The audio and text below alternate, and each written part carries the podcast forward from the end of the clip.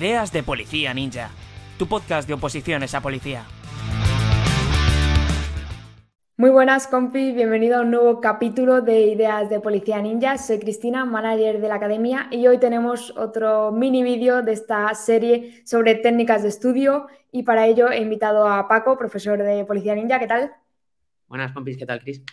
Bueno, pues vamos a hablar hoy eh, del sistema de fichas, tarjetas, tiene como múltiples nombres y múltiples formas de referirnos a él y sobre todo vamos a centrarnos mucho en una aplicación que es súper potente para aquellos opositores que les saben sacar partido y que les resulta muy útil, que es Anki. Eh, para aquellos que no la conozcan pueden buscarla y pueden bicharla, vamos a hablar ahora un poquito sobre ello.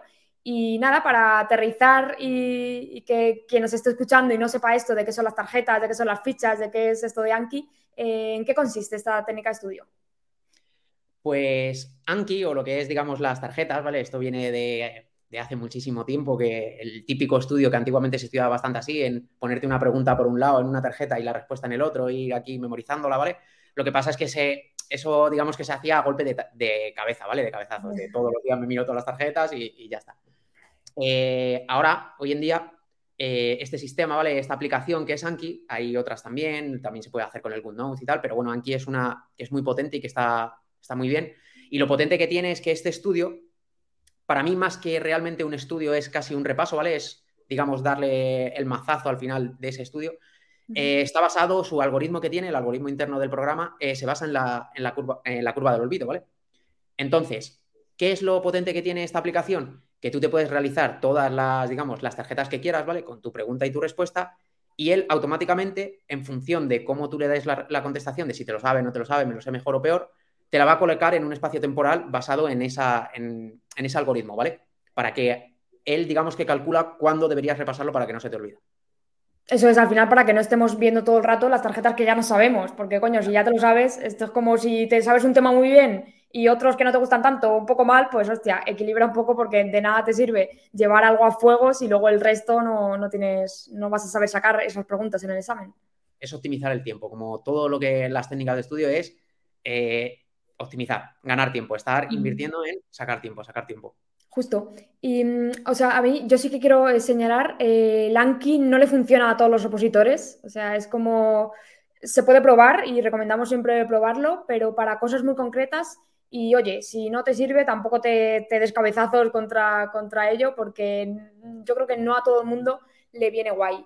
Eh, pero a, estas personas que sí que quieran probarlo o que sí les venga muy bien, eh, ¿tú en qué partes del temario o en qué tipo de contenido recomiendas darle bastante caña? Porque también es peligroso el saber, eh, hostia, qué tipo de información me meto en las tarjetas. Claro, eh, lo primero que todo el mundo tiene que saber es que una vez que te abres un mazo de Anki, acabas de firmar una hipoteca, ¿vale? O sea, Anki no conoce fines de semana, entonces los repasos te los va a poner, te toque cuando te toque. Ahí está lo peligroso que tiene Anki y como yo creo que mucha gente a los que... O sea, Anki sirve, creo que sirve al 100%, pero al que no le sirve es porque no lo, usa bien. Hay que diferenciar que Anki no es una plataforma de test. Anki es una herramienta para apoyar ese estudio. Para hacer test y enfrentarte a preguntas tienes nuestra plataforma de test, ¿vale? Pero aquí es, digamos, pues lo que estamos diciendo, para ciertos datos, pues eh, tienes fechas, tienes autores, tienes eh, frases, principios, vale, venga, eso, datos muy concretos, ¿vale? Te los metes y entonces esos son datos que sí que, digamos, son directamente de que ves la pregunta y los cupes.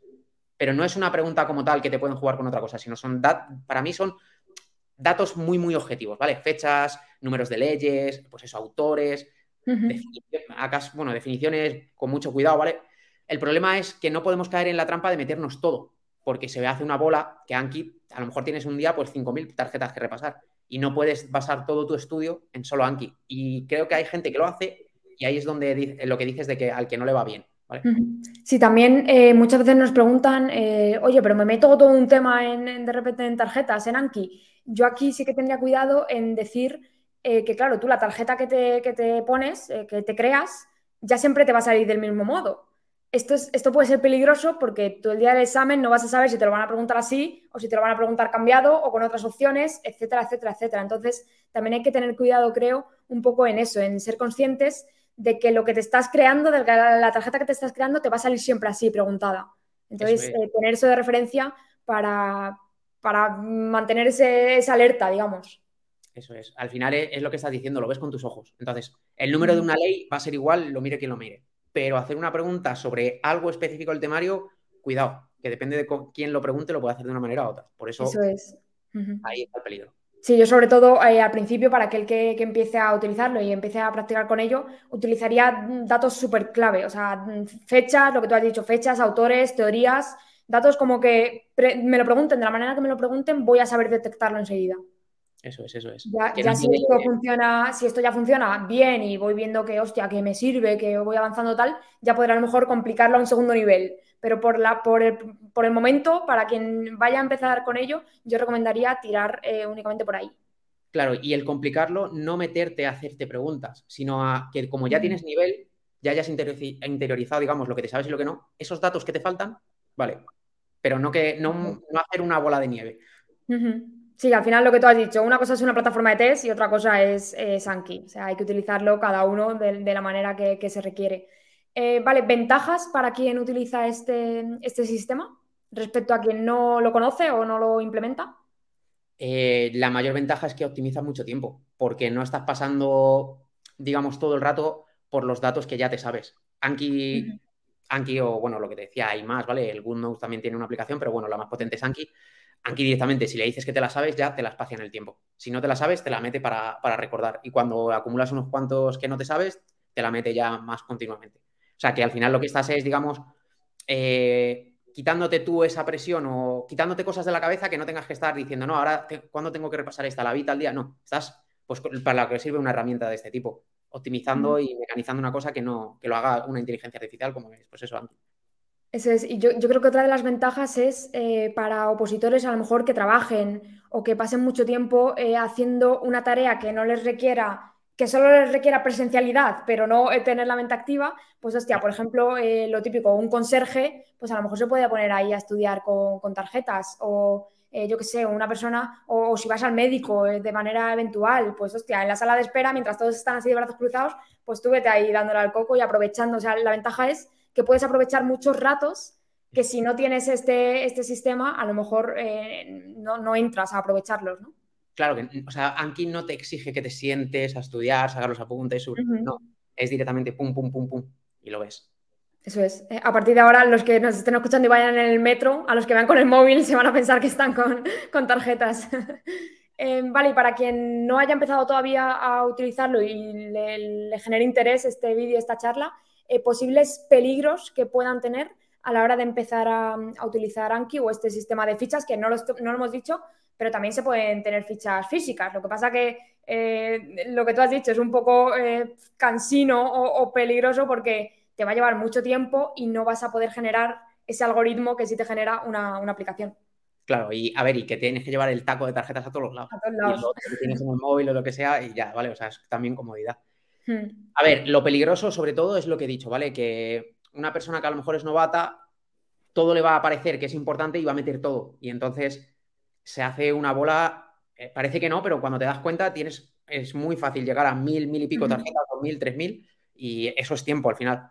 Entonces, eh, confiar en las técnicas de estudio y no volcar todo en el Anki creyendo que eso, sino utilizar el Anki de una manera muy como, decimos nosotros, francotirador o metralleta, pues muy apuntando al dato que dices, este es el que tiene que ser. Y puede ser peligroso que se me olvide, venga, pues me lo meto ahí. O sea, usarlo como un complemento a las demás técnicas de estudio, porque es una herramienta, es más herramienta que Sí, que al final no es mágico, o sea, que crearte las tarjetas no te va a hacer directamente memorizarlas, sino que luego tienes que, esto es como las técnicas de estudio, eh, utiliza técnicas de estudio, pero que luego no te olvides que tienes que memorizar y tienes que aprenderte eh, los datos. Claro, y cuando estés usándolo, ser sincero, no ponerme la sé, me la sé, me la sé, me la sé. Eso es, eso nos vale mucho. Y por último, para acabar, eh, ¿compartirías entre grupo de opositores los, mazos de, Anki? O sea, ¿crees que, ¿crees que es positivo si tienes una buena grupeta? El compartir mazos? Si tienes lo, que, lo que decimos siempre, tu grupo top de tu gente cercana, está muy bien. Pero ojo con eso, ¿vale? Porque lo que decimos está hecho con los ojos de otra persona. Entonces, no caer en meter cosas que tú a lo mejor no lo interpretas de esa forma, ¿vale? O sea, tener mucho cuidado con eso. Pero sí, a mí me parece bien, o por ejemplo, tienes, pues eso, tu grupeta de compis y dices, venga, vamos a, saca tú los datos que veas importantes de este tema, yo saco los de esto, compartimos. Y al final vas acelerando el proceso. Claro, para repartirte temario, pero yo lo haría únicamente con gente en la que confío como muchísimo, ¿no? O sea, que son para mí mis compañeros hasta el final. O sea, no lo haría con una persona que acabo de conocer en, la academia. Eso es, y, aunque confíes, yo miraría todas Cuidado, que a lo mejor te engañan, ¿no? No, y miraría que, no haya ningún fallo en la tarjeta, porque aquí tiene eso, que como hayas metido una errata, te, las, te estudias la rata. Eso, es peligroso, o sea que... O sea que pon siempre en duda las cosas que te den tus amigos. Eh, vale, Paco, pues lo vamos a dejar por aquí. Esto es simplemente una píldora. Eh, esta no es una técnica que pongamos en práctica en las clases de Policía Ninja porque no, no es viable, digamos, pero bueno, sí que complementa muy bien otro tipo de cosas o sí que a lo mejor dando una clase los profesores de la academia te dicen, oye, esto es un dato clave, eh, memorízatelo tal cual, es una fecha o este autor memorízalo siempre con esta técnica, incluso no lo hemos dicho, pero también en las tarjetas lo que puedes hacer es apuntarte la regla mnemotécnica que tienes para, eh, para aprenderte un dato. Pues, por ejemplo, una fecha, pues en lugar de, tener, de meterte solo la fecha, incluyete el código fonético que has asociado. O en un autor y, su teoría, pues hostia, incluye la, la, regla mnemotécnica que te hace memorizar esa, asociación, ¿no? Para no confundir esa teoría con otro autor, por ejemplo. Entonces, eh, bueno, sí que es un, un, sistema, una técnica de estudio que se puede, a la que se le puede sacar mucho partido si se utiliza bien y con precaución, siempre. Eh, vale, Paco, pues muchas gracias por pasarte por aquí. Espero que haya ayudado esta charla a alguien. Y nada más, nos vemos en siguientes. Vale. Un abrazo. Chao.